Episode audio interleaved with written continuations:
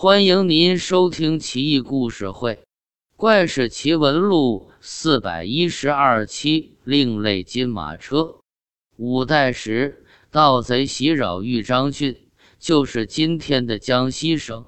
和尚石鹏带着一干弟子逃到分宁，也就是江西省九江市修水县，在诚心僧院挂单。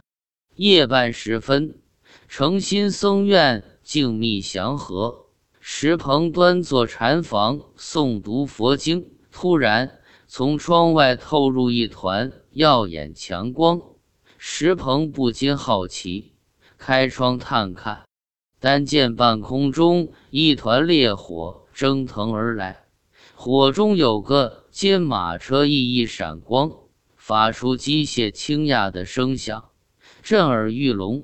石鹏极为惊骇，赶紧向寺里方丈询问。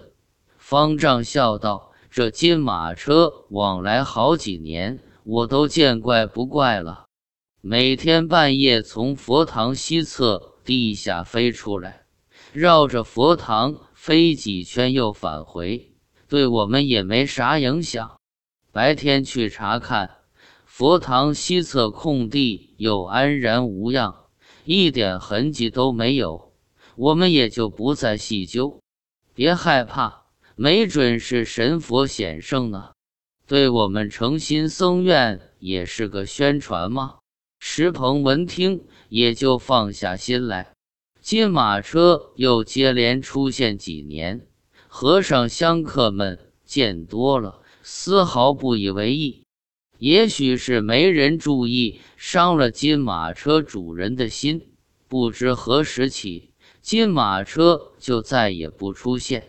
这次事件中，一团火光中有一个金马车，半空漂浮游动，还发出机械声响，简直就是一个飞行器嘛！可惜和尚们没有科学探索精神，错失了大好时机呀。